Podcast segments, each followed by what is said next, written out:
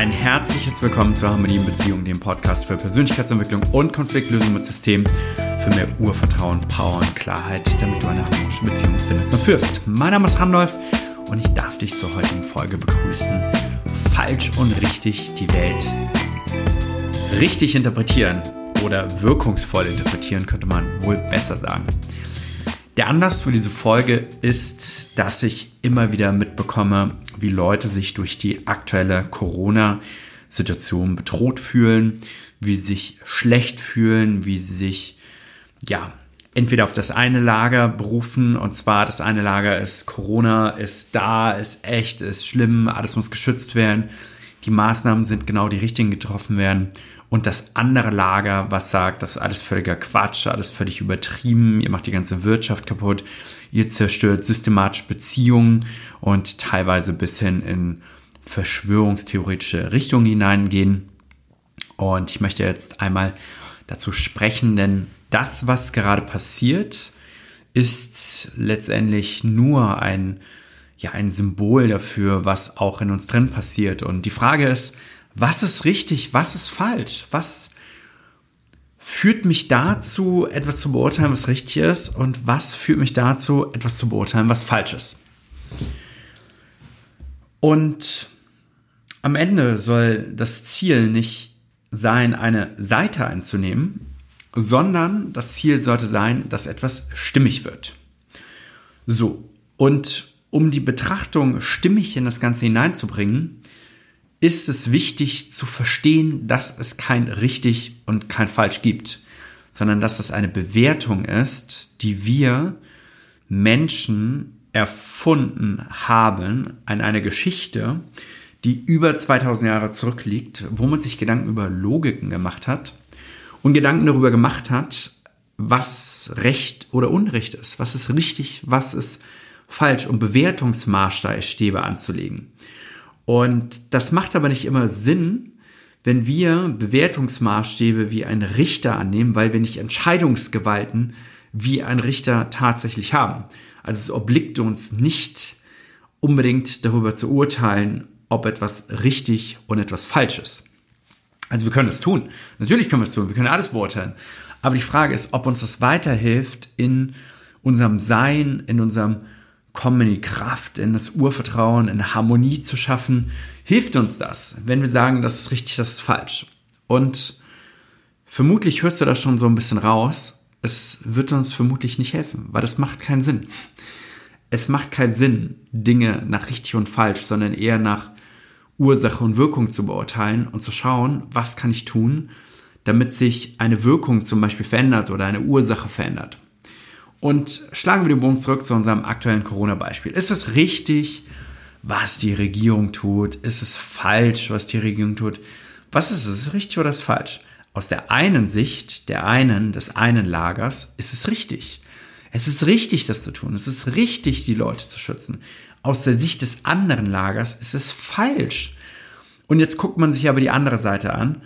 Ist es richtig, ich sag mal, das nicht zu tun? Ist es richtig, ähm, keine Schutzmaßnahmen zu treffen. Aus der Betrachtungsweise des anderen Lagers ist es richtig und wichtig, sogar keine Beschränkungen reinzubringen und sich bewegen und trotzdem weiter Zugehörigkeit zu haben.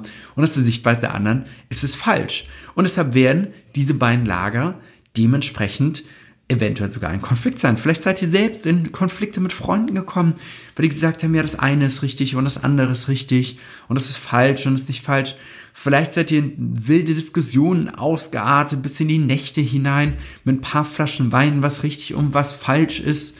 Und am Ende des Tages, und es ist jetzt nur meine Meinung, ist das nicht unbedingt zielführend, weil wir werden höchstwahrscheinlich durch unsere kleine Diskussion, die wir haben, für uns nur unserer Wahrheit ein Stück weit näher kommen. Und deshalb ist es auch wichtig, das zu tun.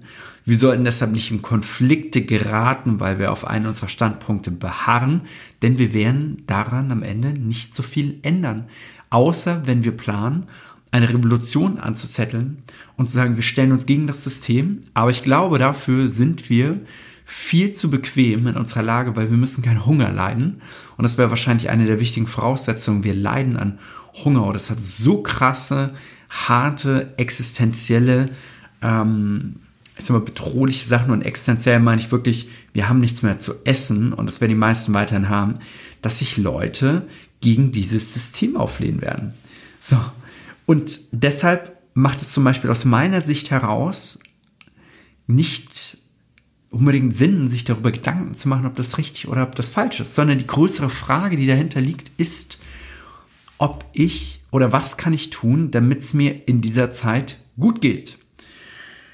Und wenn ich sage, das ist falsch, was die machen, und ich lebe in dieser falschen Welt, dann werde ich mich doch die ganze Zeit schlecht fühlen. Höchstwahrscheinlich. Ich werde doch die ganze Zeit mich schlecht fühlen, bis ich vielleicht den Entschluss treffe, was die meisten aber nicht machen werden, dass sie ihre sieben Sachen packen und sich aufmachen in ein anderes Land, wo die Gegebenheiten vielleicht ein wenig besser sind.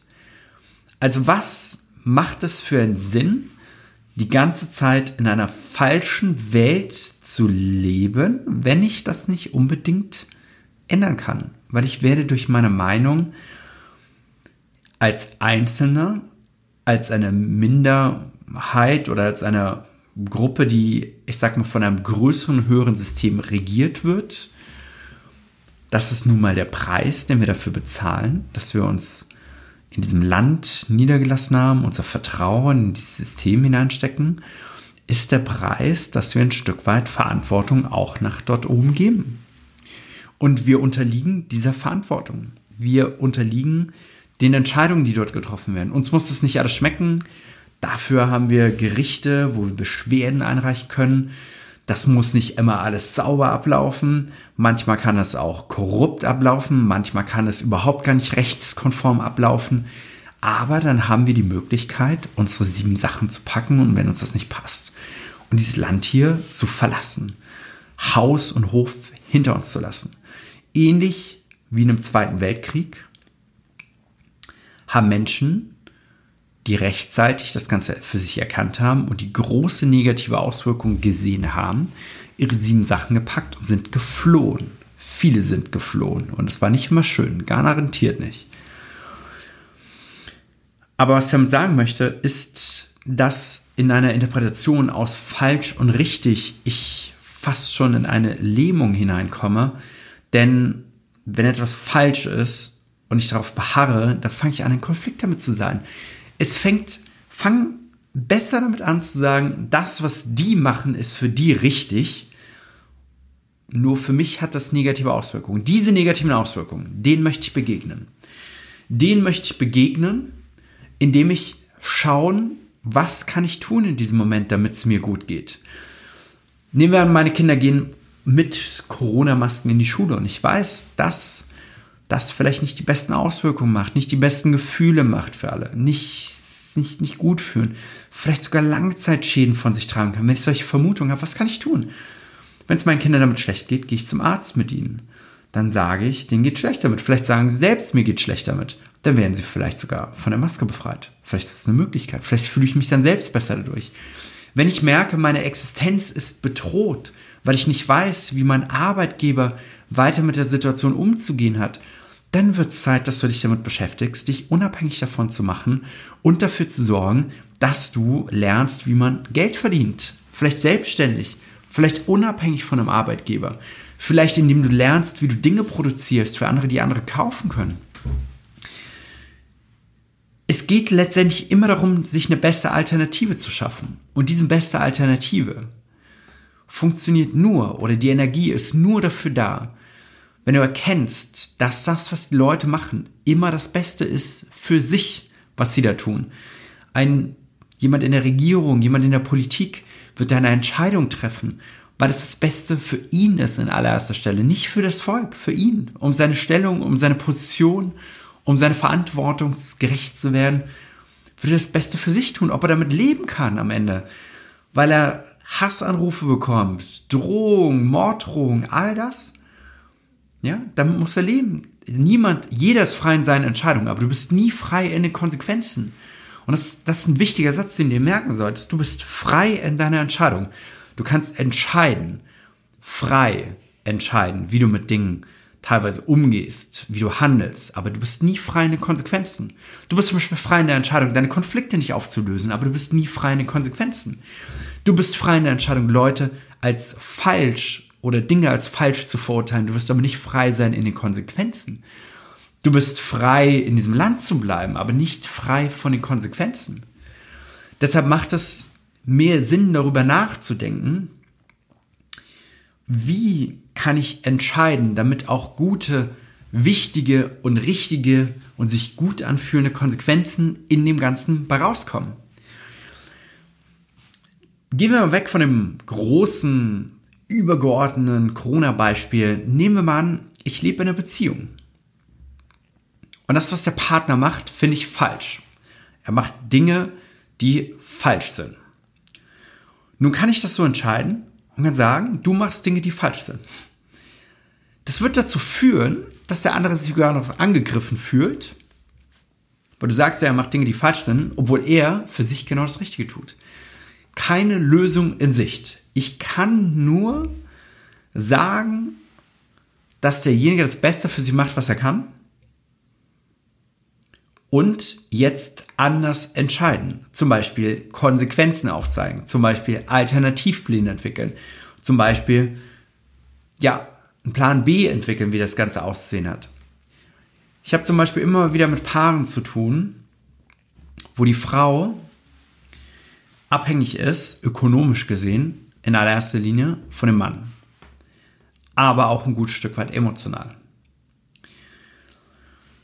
Und das bringt sie in eine Lage hinein, gerade wenn Kinder, Haus und diese ganzen Sachen mit dem Spiel sind, bringt sie in eine Lage hinein, sich unterwürfig der Obrigkeit zu verhalten. Ja, so ähnlich wie wir vielleicht dem Staat gegenüber, abhängig von dem, was hier passiert. Aber die Frage ist doch, was kann ich tun, um eine beste Alternative zu schaffen, um nicht mehr abhängig zu sein? Wovon sind denn die meisten Leute abhängig? Die meisten Leute sind ökonomisch abhängig in allererster Linie von etwas. Von ihrem Arbeitgeber. Deshalb haben sie Angst, ihren Job zu verlieren. Weil wenn sie ökonomisch nicht abhängig wären, dann würden sie vielleicht gar nicht so viel Angst haben davor, etwas anderes zu entscheiden. Oder sie sind emotional von jemandem abhängig. Angst, nicht mehr die Liebe zu bekommen, Angst, die Zugehörigkeit zu verlieren Angst, die guten Gefühle, weil dann steht man wieder alleine da. Und es ist doch besser im Streit und, und trotzdem im Kontakt mit jemandem zu sein, als wieder alleine da zu sein. Also dann entstehen ständig Abhängigkeiten auf allen möglichen Ebenen. Und ganz ehrlich, beim Finanziellen, ich kenne Leute, die, die sind in dieser Opferhaltung. Und die sagen dann, ja, aber mein Arbeitgeber und der Staat und so weiter. Aber überleg dir mal selbst, es gibt andere Leute, die, die reden nicht so, die denken nicht so und die handeln auch nicht so. Weil eine finanzielle Abhängigkeit ist nichts anderes als fehlende Fähigkeiten, fehlende Haltung, die ich selbst habe. Wenn ich wüsste, wie ich Geld produzieren kann, dann wäre ich nicht finanziell abhängig. Genauso eine emotionale Abhängigkeit. Wenn ich wüsste, wie ich für mich selbst komplett bin, dann wäre ich nicht emotional abhängig von jemandem, nicht emotional darauf angewiesen, dass mir jemand ein Kompliment gibt, nicht emotional irgendwie davon bedrückt, wenn mir jemand nicht die Wertschätzung und die, die, die, den Respekt entgegenbringt, wäre ich dann nicht. Weil ich dann emotional unabhängig bin oder ökonomisch unabhängig. Und das Problem ist doch, dass so viele Leute Angst haben, weil sie in Abhängigkeiten stecken, dass irgendjemand den nächsten Move tut. Und deshalb sagen sie, ja, das ist falsch, was die machen. Ja, und? Ändert's was? Dass du sagst, das, was dein Partner macht, ist falsch? Vielleicht, vielleicht ändert's was. Aber vielleicht fühlt sich derjenige auch verurteilt. Vielleicht ist es besser, demjenigen Konsequenzen aufzuzeigen und zu sagen, ich entscheide mich vielleicht zu gehen. Ich entscheide mich dann nicht mehr zu spielen. Oder ich entscheide einfach nur für mich etwas anderes zu machen in dieser Zeit, wo sich die Dinge verändern. Ja? Vielleicht verurteile ich meinen Partner, weil er die ganze Zeit auf Fernreise ist und sein Job da liegt. Mir geht's nicht gut damit, weil ich ihn brauche jetzt. Vielleicht macht er aber genau das Richtige für sich, was er kann. Vielleicht sollte ich mich entscheiden, dann mich für diese Zeit ein bisschen anders auszurichten, damit es mir gut geht in dieser Zeit, aber auch gleichzeitig mit meinem Partner zu sprechen und zu zeigen, dass es nicht passt, so wie es ist. So ähnlich läuft das doch auch gerade. Das passt uns doch oftmals gar nicht, was gerade an Corona-Maßnahmen unternommen wird. Das ist doch scheiße. Ehrlich, viele verlieren ihren Job. Viele Unternehmer müssen Insolvenz anmelden. Insolvenz muss noch nicht mal gerade angemeldet werden. Dann wird verschoben aufs nächste Jahr, da wird eine ganze Insolvenzwelle auf uns zurollen. Und trotzdem zeigen wir dem Staat irgendwie, dass das scheiße ist, was hier passiert. Wir reden scheiß darüber. Und das ist richtig. Wir haben eine Stimme und wir sollten diese vertreten. Aber wir können nicht unbedingt erwarten, dass da jetzt etwas geändert wird. Genauso wenig wie wir von unserem Partner erwarten können, dass der ganz genau nach unserer Nase tanzt. Aber wir können uns kundtun, wir können uns mitteilen. Wir können auch mitteilen, was wir daraus machen werden. Und wir können die Dinge verändern, die bei uns sind. Es gibt kein richtig und kein falsch. Jeder macht das Richtige aus seiner Brille. Jeder macht für sich das Beste, was er kann. Und ich kann jetzt in diesem Moment nur das Beste machen für mich, was ich kann. Anstatt andere zu verurteilen, was falsch und was richtig ist, sollte ich in meinem eigenen Haus nachschauen, ob dort alles in Ordnung ist. Bin ich finanziell unabhängig? Bin ich emotional unabhängig? Und ich meine mit finanziell nicht unabhängig, dass ich ein dickes Sparkonto habe. Das ist nicht finanzielle Unabhängigkeit. Finanzielle Unabhängigkeit ist, wenn ich das Gefühl habe, jederzeit Geld generieren zu können. Wenn ich eine Fähigkeit habe, womit ich weiß, dass ich diese monetarisieren kann. Wenn ich arbeiten kann, wenn ich denken kann, wenn ich Verzicht ausüben kann, wenn ich eine besondere Fähigkeit habe, die jemandem etwas bringt, die jemandem hilft, seine Probleme zu lösen dann bin ich finanziell unabhängig. Und so ganz finanziell unabhängig sind wir sowieso nie. Wir sind immer abhängig, wir sind in einer gegenseitigen Abhängigkeit drin, aber ich meine, dass wir innerlich spüren, dass wir nicht diese Abhängigkeit von irgendjemand, von einer bestimmten Quelle haben. In ganz vielen meiner Coachings haben wir mit Themen aus den Weltkriegen zu tun weil ganz viele Themen als sogenannte Lasten auf uns übertragen oder auf unsere Eltern übertragen worden sind, je nachdem, welche Generation du bist.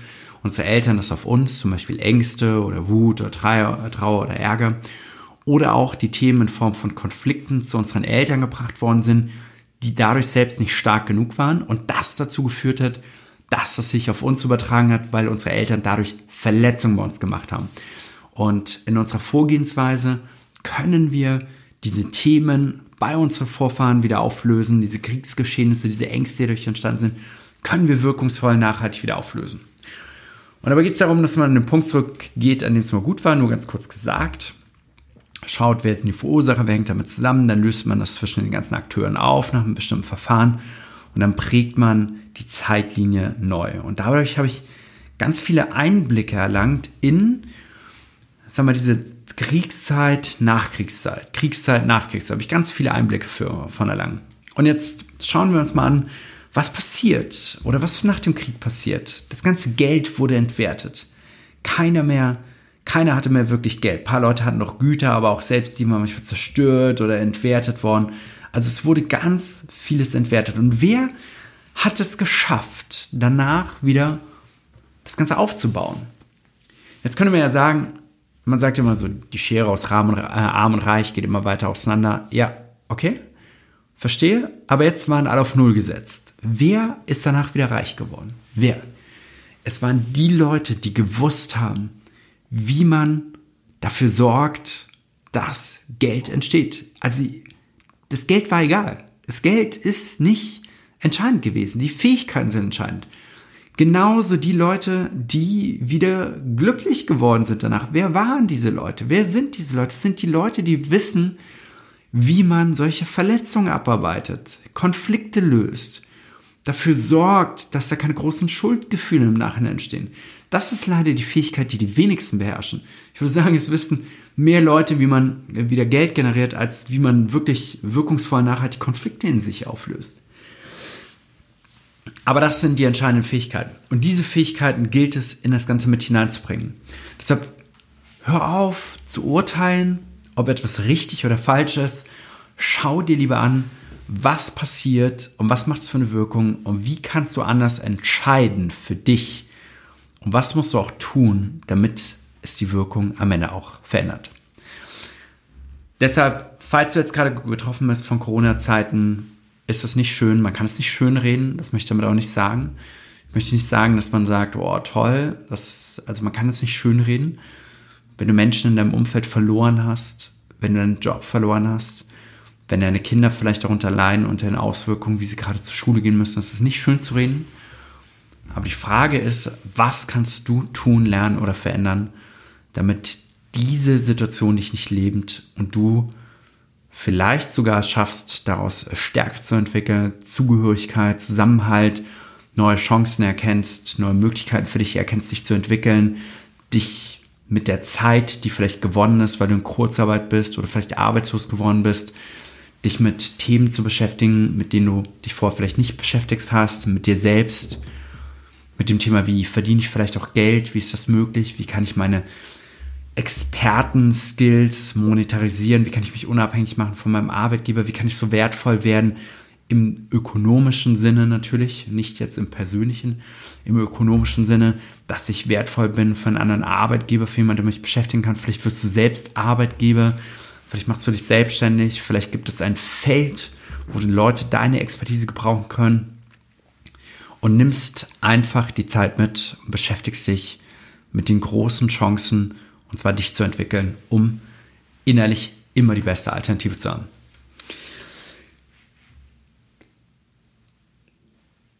Das so viel zum Thema,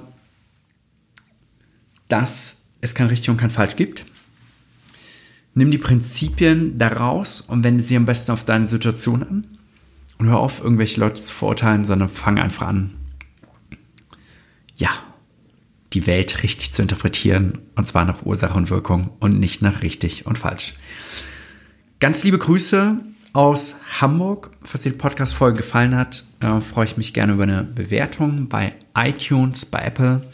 Und falls wir dich dabei begleiten sollen, emotionale Verletzungen, Konflikte aufzulösen, damit du eine gestärkte Persönlichkeit wirst und nicht mehr aus dieser, in dieser Opferrolle gegebenenfalls hängst, sondern in die Macherrolle hineinkommst, weil du keine Lähmung mehr in dir hast, weil du nicht Zugehörigkeit, Anerkennung, Wertschätzung, Respekt von außen benötigst, sondern Urvertrauen in dir drin hast, und nicht durch irgendwelches Zeug gelähmt bist, dann kannst du dir gerne unter randolfmorinsommer.com einen Termin bei uns buchen. Gerne auch bei Google eingeben, mein Name, dann wird er gleich auftauchen. Kannst du dir gerne ein kostenfreies Gespräch bei uns einbuchen und dann werden wir uns bald hören und mal darüber erfahren, wo du gerade stehst, wo du hin möchtest und wie wir dich dabei begleiten können. Ganz liebe Grüße, bis zur nächsten Folge, dein Randolph. Ciao.